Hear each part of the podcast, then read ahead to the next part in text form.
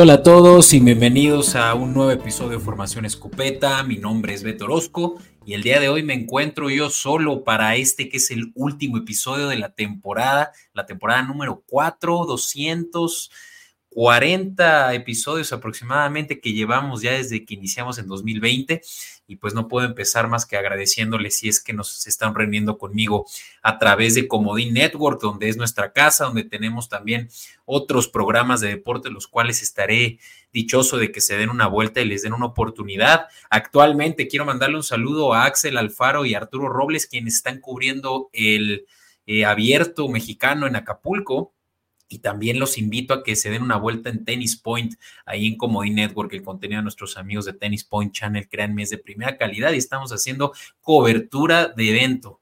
Eh, hablando de evento, también un saludo a mis amigos de La Jaula MMA, que es otro programa de Comodín Network. Eh, por ahí el buen eh, Alejandro Torres también estuvo en UFC México este fin de semana, por ahí también les va a tener una muy buena cobertura de esa cartelera.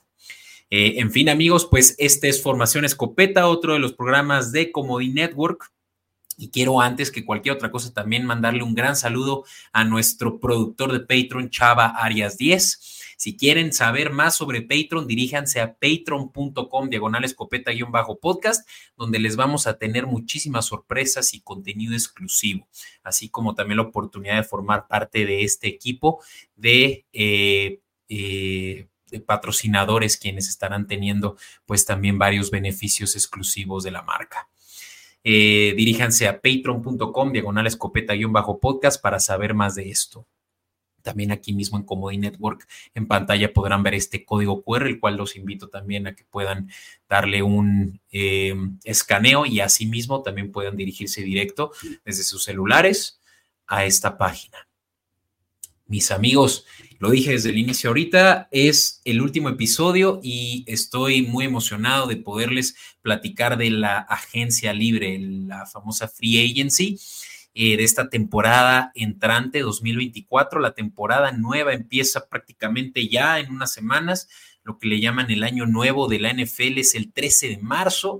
Para ser exactos, hoy que estamos grabando 26 de febrero, estamos a dos semanas eh, y unos cuantos días de que eso suceda, pero ya desde ahorita pueden estar habiendo unos cuantos movimientos ahí contractuales con jugadores, así que va a ser muy interesante que también puedan eh, ustedes traer esta anticipación de cuáles son los potenciales movimientos a los que se van a ver eh, los equipos en la necesidad, ¿no? De, de, hacer, ya sea cortar jugadores, contratar jugadores. Hablaremos también del cap space, vamos, hay mucho de qué hablar, así que quiero empezar por eh, aventarnos a la cobertura de esta, la agencia libre de la temporada 2024.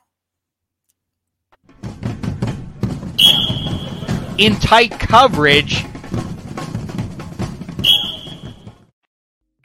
Bueno, pues, ¿qué es la agencia libre? Estamos ahorita, eh, pues realmente en modo vacación para quienes somos fans del NFL, puede que no tengamos muy presente pues, ¿qué es esto de la, de, la agencia libre? Pero para que se den una idea, quienes están entrando por primera vez a este espectro del off-season, como le llaman, la eh, temporada baja después del Super Bowl, dígase mediados de febrero y hasta por ahí de julio, eh, de hecho agosto, eh, principios de agosto, pues todo eso se considera como la temporada baja, momento en el que se le da la oportunidad ya a los administradores del equipo, principalmente el gerente general y a todo el, séquito de gente y asesores que tengan a su alrededor, pues la obligación de eh, trabajar los contratos, de trabajar las recontrataciones. Eh, también hay un negocio detrás de toda franquicia y precisamente todo eso es lo que sucede durante esta agencia libre. No solo eso, pero también el famoso draft, que de hecho el 29 de febrero aproximadamente esta semana, para quienes nos están escuchando, puede que ya durante, mientras nos están escuchando, está sucediendo un evento también muy, eh, muy eh, bien conocido como el Combine, ¿no? Puede que muchos digan, no, eso nada más lo he escuchado, pero nunca, nunca sé a qué se refieren. Pues también hay eh, un, un, evento que precede la liga, que siempre se lleva a cabo en Indianápolis, en el Lucas Oil Stadium, para que los jugadores colegiales vayan y ahí hagan pruebas técnicas, pruebas de, todo tipo para poder medir su, desempeño, eh, pues ahora sí que bajo un pues, ambiente controlado, eh, los corebacks hacen algunos, no todos, pases de, de, largo yardaje, los receptores hacen rutas, el famoso 40 yard run, que pues es un sprint que se echan varios velocistas también para saber qué tan veloces son. Vamos, son pruebas de, atleticismo puro, ¿no? Y también ahí es donde se mide mucho la, la parte humana, la parte, los intangibles, como le llaman, de pues cómo anda también su liderazgo, su manera de pensar, su, su resolución de problemas, ¿no? Ahora sí que es como también un examen eh, ante los medios, el que sucede ahí en el Combine.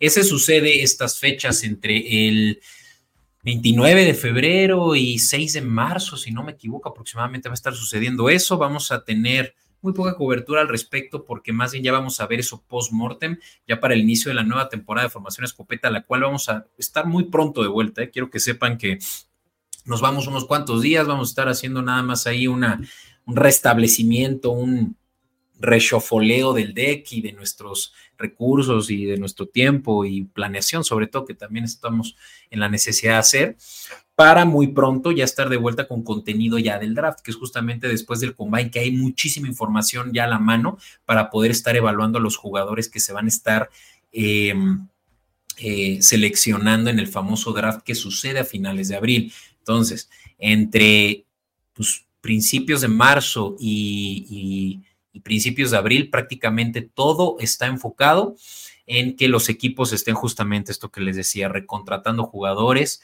eh, contratando jugadores que llegaron a la agencia libre, quiere decir que los equipos donde se encontraban antes estos jugadores no lograron retenerlos por algún tema de contrato, ahorita platicaremos más de eso, es cuando entran eh, a la disponibilidad de todo el mercado para que se pueda hacer algo similar a como en el fantasy, que se hace como un waiver y se hace una selección de jugadores, ya ni siquiera waiver, pero ya cuando un jugador es agente libre prácticamente ya puede, ahora sí que él decidir a dónde se quiere mover. Es, es ya el momento en el cual, literal, como dice su nombre, se vuelven libres a escoger en qué eh, nueva ciudad, eh, en qué nuevo equipo desearían jugar.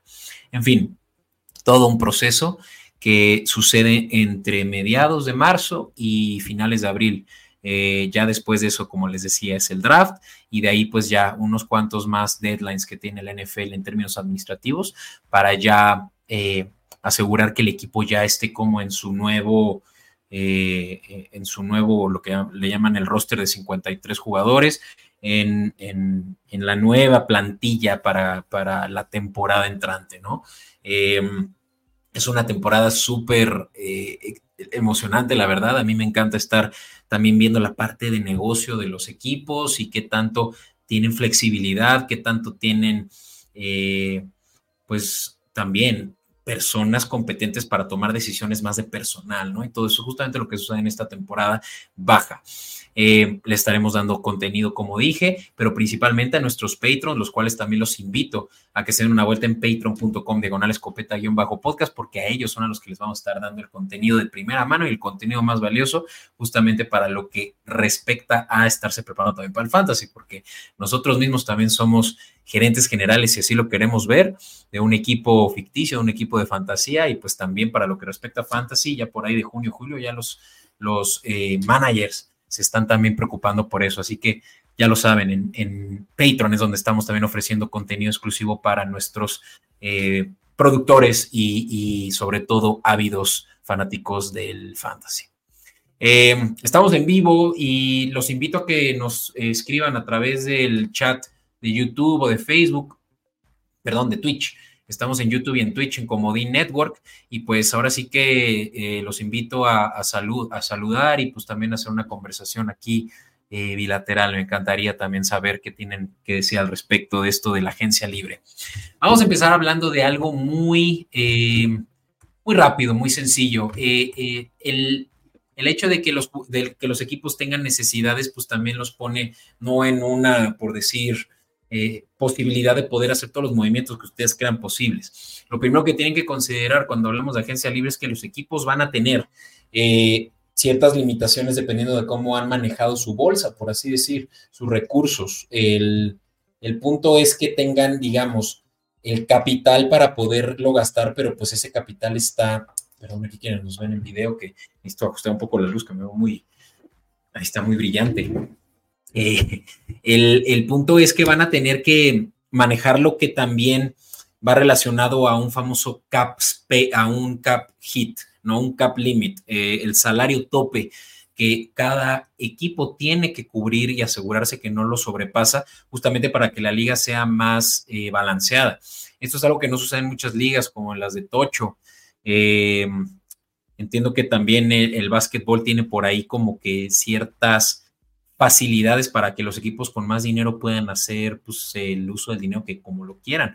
Aquí en la NFL no. El, el cap space eh, o la posibilidad de, gasto que hay para los contratos de los jugadores está limitado. Este año subió como un 20% a 255 millones de dólares. Para que se den una idea, un core, y eso anual, ¿no? Eh, para que se den una idea, un coreback, pues ahora sí franquicia, cobra entre 40 y 50 millones. De hecho, el que más cobra es 55 millones de dólares actualmente.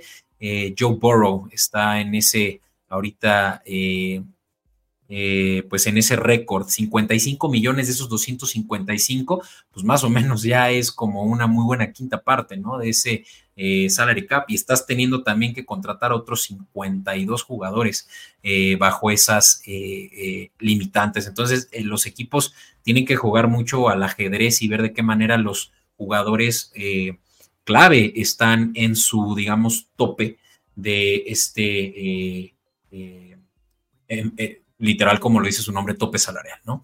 Entonces, hay equipos que van a tener seguramente jugadores muy costosos y van a tener que sacrificar en otros lados el, cap space. Justamente ese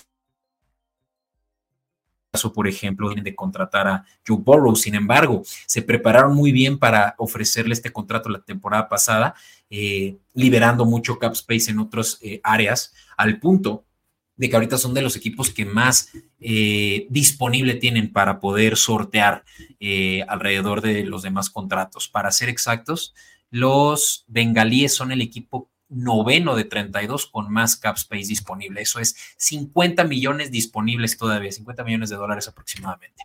Entonces ellos están en un muy buen estado anémico en términos de, de, de cap space. Y se los voy a decir en orden, el equipo que más cap space tiene hoy día es los Washington Commanders con casi 80 millones de dólares disponibles. Después están los Patriotas con 80, 78, eh, también rascándole a los 80. Y de ahí los Bears también 78, 77.8. Esto está moviéndose muy rápido porque ya están habiendo contrataciones y todo, pero les puedo decir que en el top 5 están, decía, los Commanders, los Patriotas, los Bears, los Titans y los Colts. Son de los equipos con más flexibilidad económica que tienen, ¿no? Eh, y mucho hace sentido, considerando que ninguno de estos tiene un contrato de coreback eh, franquicia. Justamente lo que decía que Joe Burrow, pues sí le vino a pegar a los bengalíes, sin embargo, ellos hicieron un muy buen uso de sus eh, recursos para poder llegar a pagar pues este gran dinero. Y, y coreback es nada más uno de ellos, pero pueden encontrar otros contratos enormes como es el caso de los Chargers, que por ejemplo son de los equipos que están más batallando ahorita. Son el cuarto equipo con menos cap space disponible. Necesitan liberar todavía 25 millones de dólares aproximadamente para poder por lo menos cubrir la cuota. Digamos que ellos ahorita están en los casi 300 millones, ¿no? Comprometidos. Entonces, de alguna manera tienen que restablecer em, ciertos contratos, eh, reestructurar ciertos contratos o incluso cortar jugadores con tal de poder llegar a ese límite, porque ningún equipo después de un deadline más o menos por ahí de mediados de marzo, pueden rebasar ese cap. ¿No? Entonces, se pone interesante, les digo ahí la parte de negocio. El equipo que más tiene que liberar cap space ahorita son los Bills, 43 millones de dólares. Ellos van a tener que por ahí eh, soltar a jugadores importantes, sobre todo veteranos, Micah Hyde.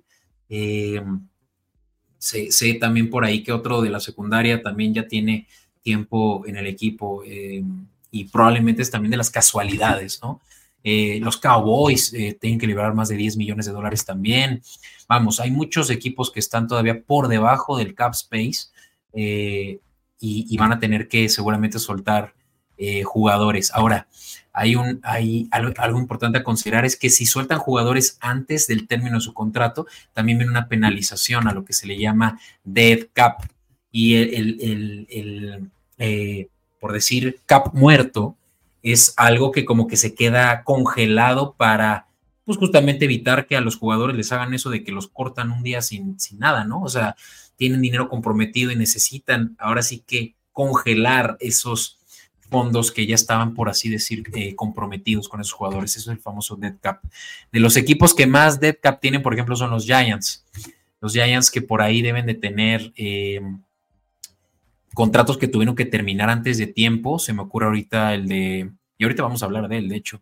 Eh, tengo ahorita el nombre en, la punta de la lengua, pero no obstáculo que se fue a los, a los Seahawks, en fin. Los Giants son uno de ellos, ¿no? Con la mayor cantidad de cap space. También los Chargers. Los Chargers justamente por eso es que están ahorita en una necesidad de cortar jugadores. Eh, y, esto del cap space negativo también puede ser porque estuvieron ellos absorbiendo parte del contrato que otro equipo logró eh, deslindarse. Algo similar le pasó, por ejemplo, a los Browns, que se comprometieron a pagarle eh, mucho de la deuda que tienen que tenían los Texans con eh, Deshaun Watson, ¿no? Por ahí de 14 millones de dead cap también tienen los Browns a razón de esto. En fin, em, muchos equipos que van a tener que maniobrar 21 millones de dólares los Bucaneros, creo que también es otro que destaca, a causa justamente de que Tom Brady haya, eh, pues creo que también fue algo mutuo, pero eh, terminó su contrato antes de tiempo, por ahí también hay algo que en cuanto al equipo también puede tener implicaciones negativas. En fin, eh, eso es por lo menos para que se den una idea entonces de los equipos más sanos con Dead Cap, ya lo dije, pero va de nuez. Eh, los Commanders, los Patriotas, los Titanes, los Bears, los Colts, los Tejanos, los Lions, los Cardinals, los Bengals y los Buccaneers están en el top 10 de mejor, de más flexibilidad de tope salarial. Sin embargo, de los que menos flexibilidad tienen, ya lo dije, los Bills, los Chargers, los Dolphins, los Santos, los Broncos, los Cowboys, los Browns, los 49ers y los Packers están ahí entre los peores 10, 12 equipos en términos de flexibilidad contable, ¿no? Entonces, algo que hay que estar al pendiente, porque eso ya también hablará mucho de cómo se van a estar desarrollando muchos contratos. Dígase, por ejemplo, el de Dak Prescott, que también tienen por ahí los Cowboys muchísimas obligaciones con Dak Prescott para poderle ofrecer, puede que un eh, récord de más de 55 millones de dólares anuales. Vamos a hablar entonces ahora sí, aquí donde se pone bueno, de los jugadores que están terminando su contrato eh, actual en 2024 y se necesita renegociar. Y para renegociar, obviamente, ahí viene mucho de esto que les platicaba, de que tienen que pensar largo plazo, tienen que pensar si tienen a Patrick Mahomes, cómo le van a pagar a Patrick Mahomes por los siguientes ocho años, siete, siete años que quedan de su contrato y que más o menos promedian 50 millones de dólares anuales, ¿no? Eh, creo que de hecho ya podemos entonces arrancarnos hablando de este primero que es el mismísimo Chris Jones, que por, por ahí muchos estuvieron comentando que este podía ser probablemente el mejor eh, defensivo interior de la liga actualmente, el mejor tackle defensivo. Eh, Chris Jones, jugando la misma posición eh, que un Aaron Donald, ha jugado las últimas dos temporadas incluso mejor que este último. que se puede considerar ya un First Ballot Hall of Famer, ¿no? O sea, Chris Jones, creo que yo también ya lo pongo en, esa, en ese ámbito de los mejores de todos los tiempos en esa categoría por lo que ha logrado hacer en sus, creo que ya tiene más de 10 años en la liga, tiene 30 años, bueno, puede que como unos 8, siempre en los Chiefs, y él mismo lo dijo, él quiere eh, seguir en Kansas City y va a tener que llegar obviamente a tal vez a un eh, contrato, híjole, no, la verdad es que no lo creo, pero eh, amigable para el equipo. La verdad es que yo creo que ahorita es cuando Chris Jones debe cobrar y debe darse a desear. Es el tercero en su categoría en 2023 según Pro Football Focus. Eh, por ahí solo Dexter Lawrence y Aaron Donald lo superaron, por lo menos en estadísticas eh, individuales, ¿no? Eh, muchos también dicen que hubiera ganado el MVP, dado lo importante que fue para ese Super Bowl contra los 49ers. Y pues, para que se den una idea, Chris Jones estaría más o menos exigiendo un contrato de cerca de 30 millones de dólares. De hecho, no hemos platicado hasta este punto de esto, pero creo que también vale la pena que lo sepan, que hay la famosa etiqueta franquicia, la cual es un, una herramienta que utilizan los equipos para poder retener jugadores y que justamente los jugadores no se pongan en ese plan de, no, yo quiero más, yo quiero más, eh, y si no, pues veo quién, más, quién me lo ofrece, pues la etiqueta franquicia como que le da una obligación al jugador de aceptar lo que, no lo que le ofrezca el equipo, pero el promedio de los mejores cinco eh, contratos eh, actuales en esa posición versus creo que los, sí, eh, de los cinco mejores, el promedio de los cinco mejores y de los cinco más altos, que más o menos ronda por ahí de los, para el caso de los eh, linieros interiores, eh, ronda por ahí de los 31, 32 millones de dólares. Lo que me hace pensar que como Chris Jones tiene dos años menos que Aaron Donald y está en una producción similar a la que Donald hace unos dos años, podemos esperar todavía unos muy buenos dos, tres años de él y yo creo que los Chiefs es cuando deberían de pagarle.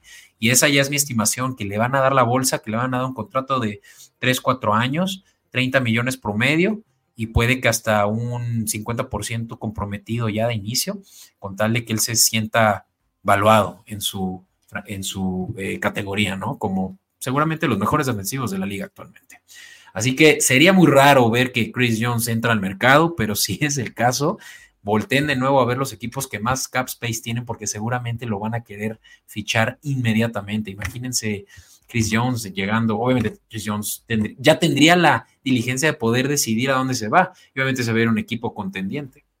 Eh, estaría interesante ver. Eh, Orlando Brown es un caso muy interesante que sucedió, liniero ofensivo de los Chiefs el año pasado que entró a agencia libre y se fue a los Bengals, ¿no? Un equipo que incluso había vencido a los Chiefs en la final de conferencia un año antes. Entonces, muy interesante también cómo los jugadores tienen ya, pues, algo que, que, exigir en el momento que se vuelven agentes libres. Vamos a hablar de unos cuantos más porque si no nos vamos a echar horas. Eh, Kirk Cousins, una vez más, ya tiene unos cinco años, me parece impresionante que estemos de nuevo en este punto, donde se vuelve disponible en caso de que los Vikings no lleguen a un acuerdo con él, parece que no le quieren dar tanto comprometido como lo han hecho en años pasados. Kirk Cousins es de los mejores pudiendo negociar con base también a, las necesidades actuales de la liga y del negocio en cuanto a coreback se refiere y como que siempre ha estado ahí en la conversación de los que más ganan, dado que ha aceptado ser tagueado eh, con esto de, la, franquicia, eh, el tag de la franquicia, eh, y aceptando, pues ahora sí que lo que en ese momento es un promedio. Nunca ha aceptado la bomba de contrato, pero siempre ha estado ahí. Y incluso les diría que es casi ya el décimo jugador en la historia en, en, en sumar más fondos, digamos, más cobrado en lo que va de su carrera. Eh, creo que suma ya más de 230 millones de dólares en, todo, en toda su carrera.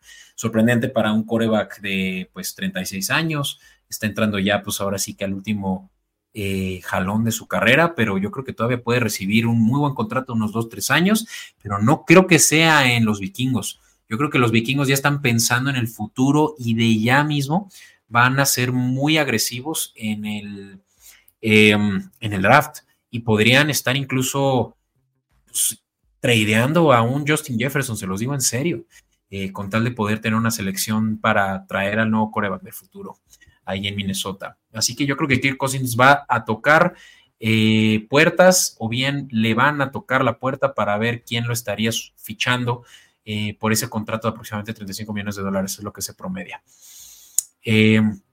vamos a avanzar, ¿vale? Josh Allen, este es el Josh Allen defensivo de los Jaguares, que también termina su contrato de novato, ya cumple 27 años, ya tiene, qué rápido se pasó, pero ya cinco años en la liga, y es cuando pues el equipo ya puede decidir si le ofrece ya una extensión de contrato o muchas veces pasa esto con los eh, que son todavía en su contrato de novato que le extiendan un año más a través de la etiqueta franquicia. Yo creo que es lo que los Jaguares van a hacer. No tienen tantos jugadores como para tener, eh, eh, llegando a la final de, su contrato, para que tengan que tomar una decisión de este tipo, de a cuál de los dos eh, tagueamos, ¿no? Tal como ahorita el... Un, jugador del que quiero hablarles ahorita, de los Chiefs, con el que sí tienen un problema similar, ¿no?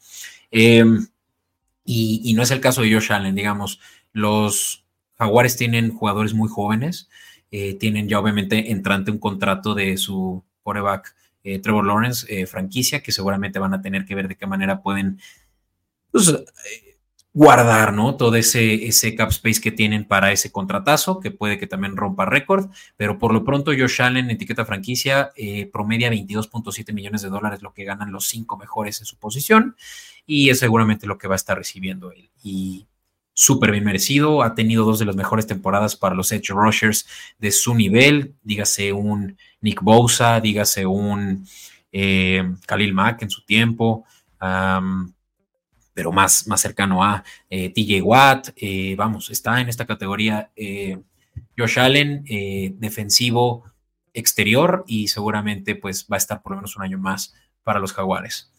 Um, vamos a avanzar, que este es uno que ya dieron por hecho. Aquí yo ya me estoy adelantando a una noticia, que es que T. Higgins acaba de ser hace unas cuantas horas, hoy lunes, 26 de febrero, eh, ha sido ya notificado y de hecho ya hicieron público que los Vengas lo van a taguear, van a ejercer este derecho que tienen los jugadores de mantener al jugador bajo este contrato de franquicia de el promedio de los cinco mejores en su posición, 20.7 millones de dólares promedio es lo que va a estar cobrando por ese tag, así que nada mal para él que tenga por lo menos seguridad ante un año más de, de también que los Bengals vayan a tener que entregar la bolsa a llamar Chase, ¿no? Y ahí sí ya ver qué tener que hacer con T. Higgins.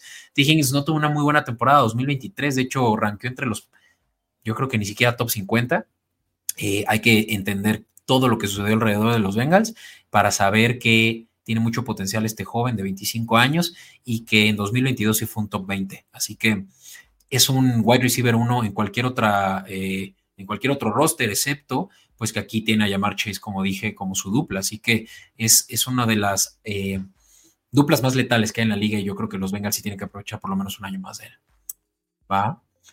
Avanzamos para seguir platicando de estos que son los eh, agentes, potenciales agentes libres que el equipo tiene que ver el cómo sí lo contratan o los equipos que lo, que lo puedan contactar y exigir de su, de su interés y, pues ahora sí que eh, invitarlo, ¿no? A que forme parte de una nueva franquicia va a depender de esto que les decía, la etiqueta franquicia, que en el caso de los Panthers también estarían en la necesidad de traer a este que es Brian Burns, linebacker, perdón, es eh, outside eh, linebacker o bien edge rusher también se le puede considerar dependiendo del esquema defensivo que eh, similar a como Josh Allen estaría cobrando cerca de 22.7 millones de dólares si se le da la etiqueta franquicia. Miren, los Panthers están en plena reconstrucción y aquí es donde tal vez a, mí ya me interesaría ver que los Panthers pues fueran autocríticos y dijeran, ¿para qué queremos a una estrella de este calibre en nuestro equipo que no está ahorita eh, produciendo nada? ¿No? Eh, pero claro, pues viene una reestructura desde muy arriba head coaching y puede que los Panthers quieran ser competentes ya mismo, sobre todo considerando que ahorita tiene su contrato de novato en Bryce Young y también ahorita es el cuando pueden pagarle a otros jugadores tales como a Brian Burns. De hecho, creo que eso es suficiente para poder suponer que Brian Burns va a terminar también teniendo la etiqueta de franquicia y por lo menos se le extienda por un año más, a ver qué tanto más puede ofrecer. Sus números no son excelentes, pero su producción overall creo que es muy buena para el desempeño de la defensiva. Eh, es muy, muy dinámico y de los, eh, les decía, edge rushers slash linebackers más dinámicos. Y me encantaría verlo. Yo creo que regresar a Panthers un año más y ver de qué es capaz, ¿no? Ahora, ¿qué me encantaría más? Ver qué otro equipo pudiera también traerlo eh, los Cowboys. Los Cowboys no tienen la, flexibilidad de lo que platicamos hace rato, dudo que ahí llegara, pero no sé, un Seahawks, eh, unos Jets, una defensiva que se volviera ahora sí inmediatamente eh, competente, nivel playoffs, eh, final de conferencia con un edge rusher tal como Brian Burns estaría interesante. Entonces, continuaremos hablando también de otro gran defensivo. Este es un interior liniero defensivo que puede que haya pasado desapercibido por muchos, pero Justin Madabuke, que es chavo de 26 años que ha pasado desapercibido por el inicio de su carrera, pero todo está en su contrato de novato y tuvo una de las mejores temporadas por esta posición, de hecho un top 10 ahí por los de Pro Football Focus. Eh, y pues fue también de los líderes en tacleadas, líderes en presiones. Los Ravens tuvieron un excelente desempeño defensivo. Todo mucho gracias a este hombre. 23 millones de dólares es el promedio de esa posición, similar a lo como lo que estaría, se le estaría pagando a un Em, Chris Jones le decía si lo taguearan, pero no creo que sea el caso para Chris Jones. 23 millones creo que sí es algo que se debería de lograr para este que es alguien que, una posición además que es difícil de cubrir y alguien que estaría todavía produciendo por muy buenos años, cuatro años por lo menos, eh, al top de su nivel, ¿no? Justin Madawick en los Ravens, yo creo que va a ser, eh, no, no etiqueta de franquicia, pero se le va a pagar, se le va a dar un buen contrato por largo plazo.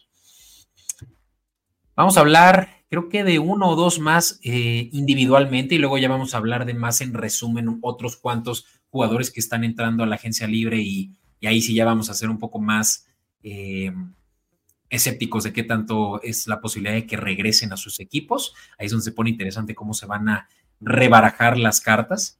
Eh, Christian Wilkins, por lo pronto, este es un también eh, defensivo interior de los Miami Dolphins, que fue vital para lo que fue una defensiva de los Dolphins que se estuvo cayendo por lesiones en, en esta temporada en la cual tuvieron pues, la mejor posibilidad de llegar a playoffs en muchísimos años. Eh, Christian Wilkins, puede que lo recuerden en el draft de hace cinco años ya, no puede ser. Eh, fue el que como que tacleó a, Roger Godel, como que le saltó encima y Roger Godel casi se, casi se cae. Pues fue este chavo que luego también lo abrazó y casi lo, estrangula al pobre Godel, pero eh, Christian Wilkins es un gran defensivo interior también de la categoría de, pues sí, yo, yo sí lo pongo entre los mejores, Dexter Lawrence, Aaron Donald, Chris Jones, eh, Veamos quiénes otros, pues eh, Heisman también, no, Highsmith de, Steelers, eh, vamos, es, es, de, lo mejor que hay en esta posición que, insisto, es una posición difícil de cubrir ahora en esta liga de, ya unos defensivos eh, muy grandes, ¿no? Y se necesita, pues ahora sí que todo un atleticismo para uno de estos que están cubriendo el pase y la corrida, pues más de 80 snaps al día, ¿no? Y Christian Wilkins es justamente muy bueno para eso, ¿no? Para ser eh, disruptor ante sobre todo el pase, ¿no? Es muy bueno atacando eh, la línea frontal de los, del centro y, y, los Dolphins necesitan todo el apoyo que necesiten del lado defensivo, viendo cómo fueron víctima de las lesiones el año pasado. Yo creo que este va a ser tagueado también. 20.9 millones de dólares es el promedio de la posición Miren que Madubuike va a ganar más solo porque es más joven, este tiene 28 años y no está en la categoría de la producción que hizo eh, eh que hizo Wilkins respecto a Madubuike, respecto a Chris Jones, ¿no? Pero creo que Christian Wilkins sí podría ser, si llega a free agency, de los interiores que más rápido se van a ir, de los defensivos interiores que más rápido se van a ir, porque son muy pocos los que hay. Incluso en el draft no hay ni siquiera, yo creo que un top 50, ¿vale? Uf, ahora sí, nos vamos al final. Miren que este episodio fue muy rápido. Una vez más, muchísimas gracias a quienes nos están escuchando en Comodi Network. Denos suscribir, denos like.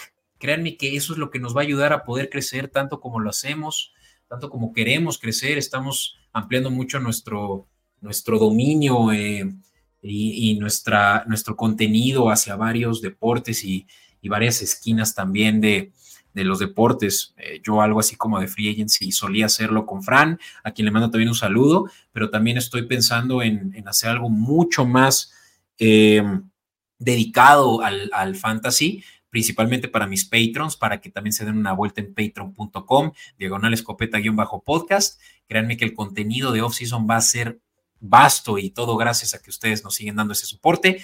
Denos like, coméntenos, y denos suscribir. Con eso créanme que vamos a lograr llegar a nuestras metas como equipo de Comodi Network.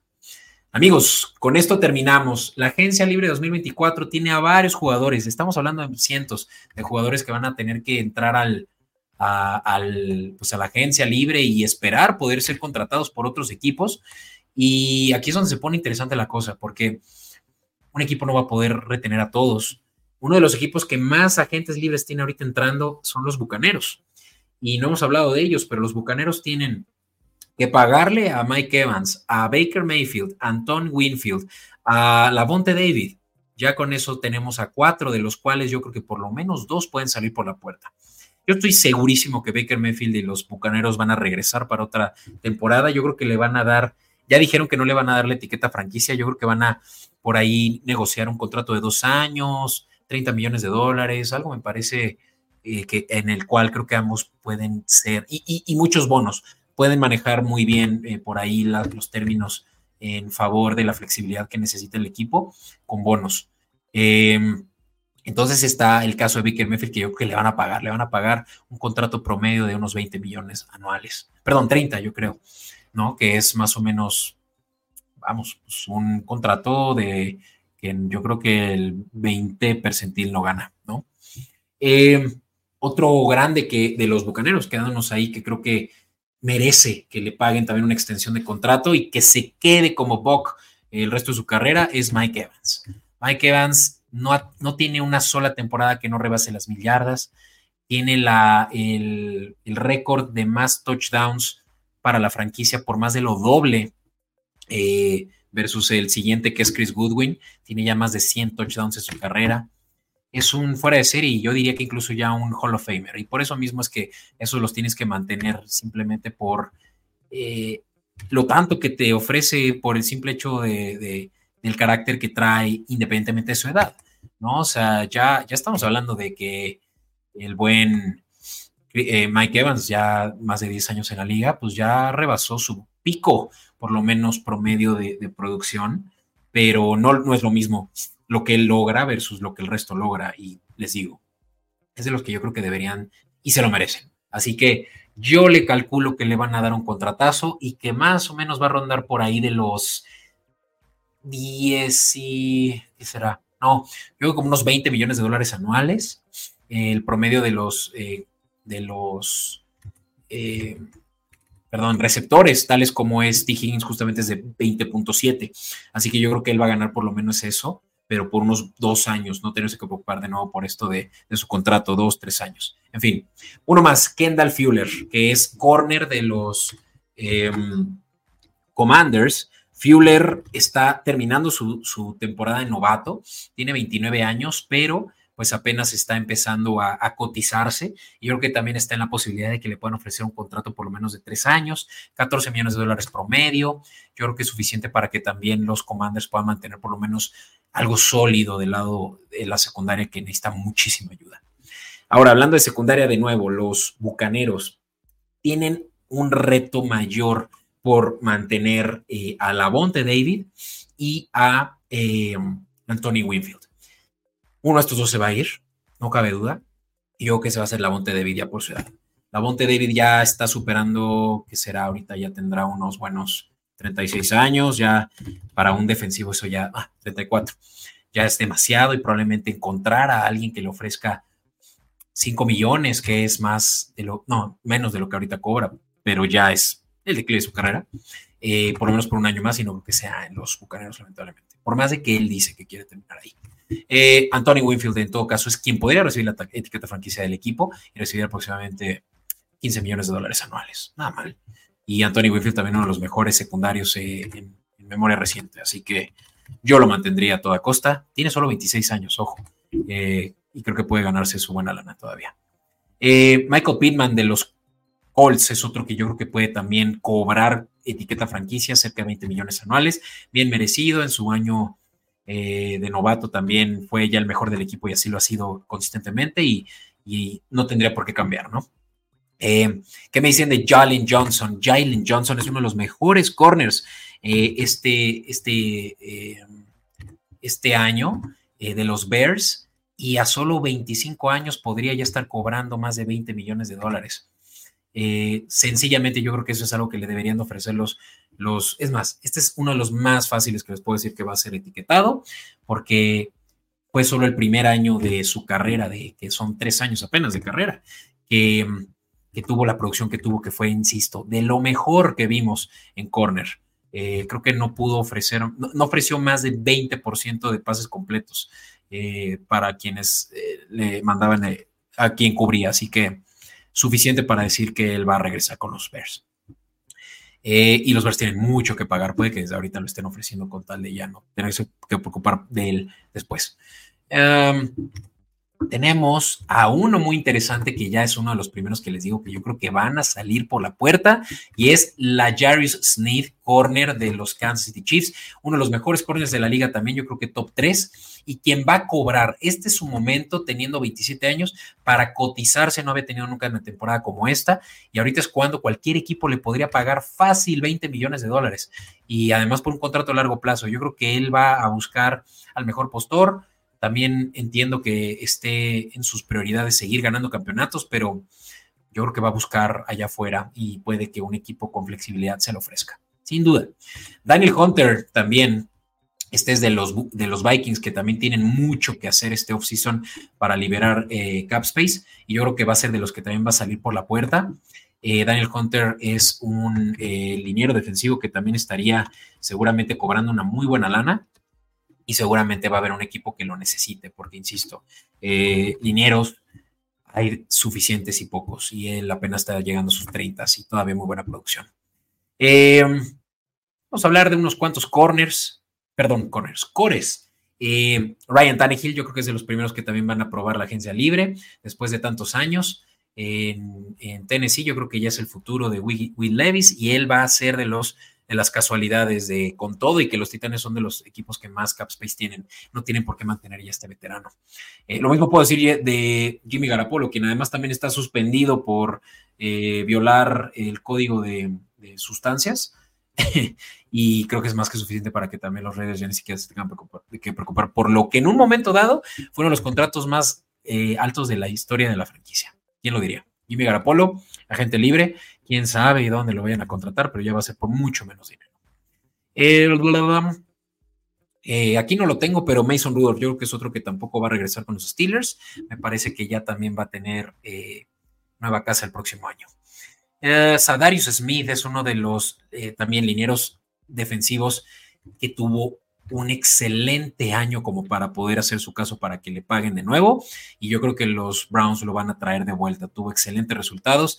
Desde vikingos, por ahí unos cuantos eh, malos, otros buenos años, pero sí este fue uno de los buenos para los Browns y yo creo que también deberían de mantenerlo. Em, también DJ Reader, eh, linero defensivo, yo creo que para los Bengals es importante poder mantenerlo mejor y estable la defensiva y ahorita enfocarse en esa ofensiva que también perdió su coordinador ofensivo. Yo creo que Reader es uno de los que regresa. Eh, uno de los mejores linieros ahorita que entrarían al, al, em, ¿cómo se llama? Eh, a la agencia libre, a menos de que también lo taguen, está en los Rams. Y este, ahorita, ahorita, ah, Kevin Dodson, disculpen, Kevin Dodson estaría también siendo etiquetado seguramente por los Rams después de haber sido intercambiado con los Steelers, pero por ahí yo creo que también encontraron a un uno más de los jóvenes que están comprendiendo la escuadra de los Rams en favor de este, esta nueva era de Sean McVay y me parece que va a ser también uno de los tagueados.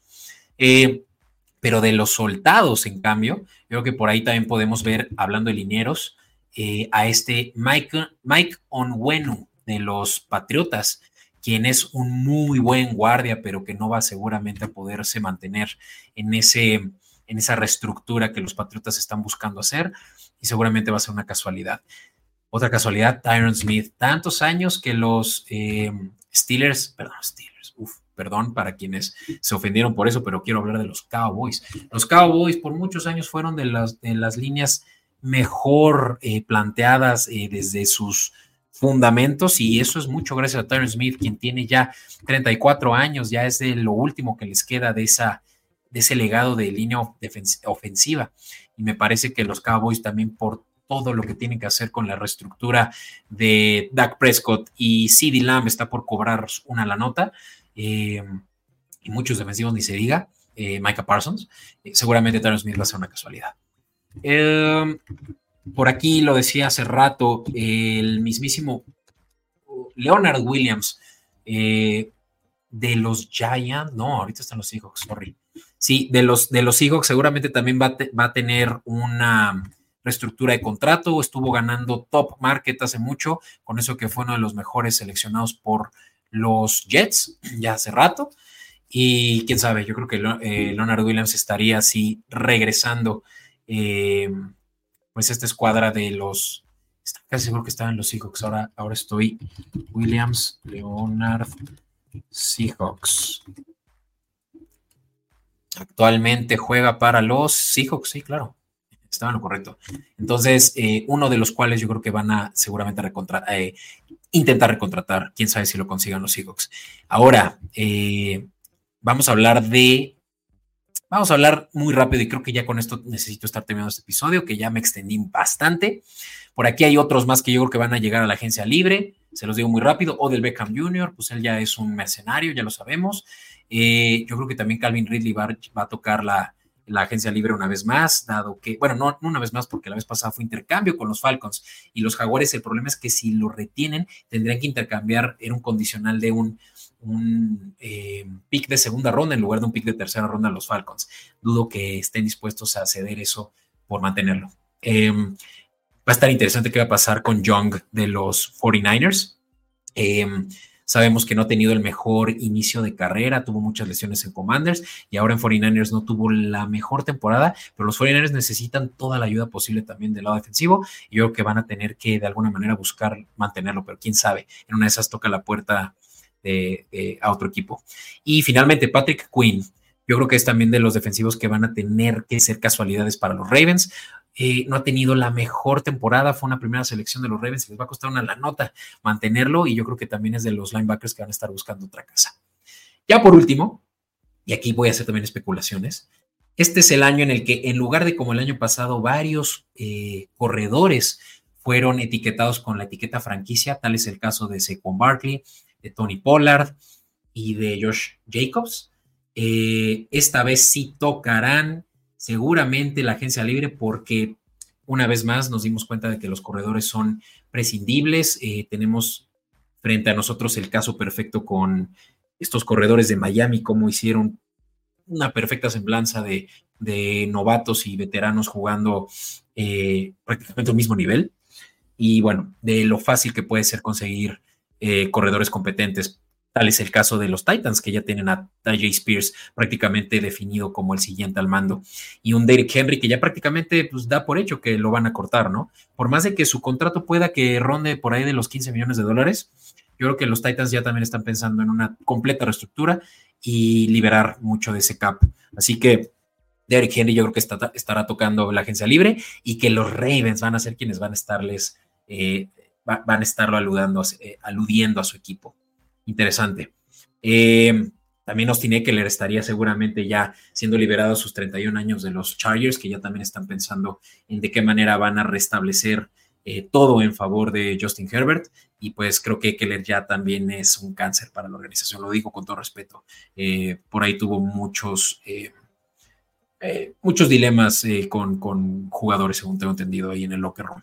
yo creo que Eckler podría ser muy bueno para una franquicia que tenga este comité de corredores, dígase 49ers, dígase, híjole, Miami, eh, puede que los Raiders hagan un, cambio así de súbito por de Josh Jacobs eh, pasar a Austin Eckler, nunca sabes, me interesaría verlo. Y justamente yo creo que Josh Jacobs es otro que se puede mantener en la división y que los Chargers sean quienes lo estén buscando. De hecho, hay mucho interés de los Chargers de tal vez traer a este eh, gigante Josh Jacobs. Y finalmente, que yo creo que también es ya un hecho que sale de los Giants y también es el fin de una era, es con Barkley, quien fue su primera selección hace ya varios años, pero yo creo que con Barkley va a estar cobrando y cobrando bien en un equipo que tenga mucho cap space, dígase Tejanos, dígase Titans en unas de esas, no sé, pero yo creo que eh, Barkley debería estar pensando en equipos contendientes porque él tiene todo para poder ofrecer eh, todavía lo que le queda en el tanque para este final de temporada. Eh, final, que digo final de temporada, final de su carrera, pues ya los corredores no duran tanto. No duran tanto como uno quisiera también que durara eh, su carrera y su temporada, pero esta temporada, amigos de Formación Escopeta, llegó a su fin. Y con eso, pues estoy terminando. Eh, lamentablemente solo este episodio, pero sí puedo decirles que estoy muy agradecido de toda la ayuda que he recibido de hosts tales como lo es Hugo, Hugo Bravo, a quien le mando un abrazote. Sabemos que Hugo tiene muchos compromisos y por lo pronto no ha podido regresar con nosotros, pero lo tendremos invitado de vuelta, pero por lo pronto el tiempo que también lo tuvimos para como host, pues se lo agradezco muchísimo. Eh, Nico Telles, quien también estuvo eh, reuniéndose con nosotros varias veces. Te mando un gran saludo y también va a encantar tenerte de vuelta pronto. Eh, Brenda Pamanes, también quiero mandarle un gran saludo. Muchas gracias también por reunirte conmigo en varias ocasiones aquí en este episodio. ¿qué, decir? el buen Toby, Enrique, también grandes amigos y fieles a la causa de que Escopeta siempre tenga una dupla. Y bueno, pues ya saben, eh, mi estimado Enrique Vázquez y mi estimado Toby, para cuando quieran, esta va a ser su casa. Y cualquier otra persona que esté interesada, eh, simplemente tienen que escribirme. Sabemos también que le estamos ofreciendo a los patrons que formen parte de este, ya digamos, eh, carrusel, ahora sí como lo alude nuestro episodio de invitados. Y me va a encantar que mis patrons eh, o bien quien, quienes son potenciales Patreons se den una vuelta para que también vean el contenido exclusivo que les estaremos ofreciendo a ustedes y lo cual también los incluimos para formar parte de este espacio. En fin, demasiado que me encantará seguirles platicando. Escopeta Podcast continuará y muy pronto vamos a regresar con una nueva temporada. Y mientras tanto, manténganse al pendiente de todo lo que les estamos posteando en redes sociales, Escopeta Podcast, comodín.network. Y no olviden que deberían de darse una vuelta en Patreon si es que quieren saber de contenido exclusivo y eso sí, sin parar. Muchísimas gracias. Mi nombre es Beto Orozco y nos estaremos viendo para la nueva temporada de Escopeta Podcast, la cual empieza ya mismo y nos veremos muy pronto. Gracias.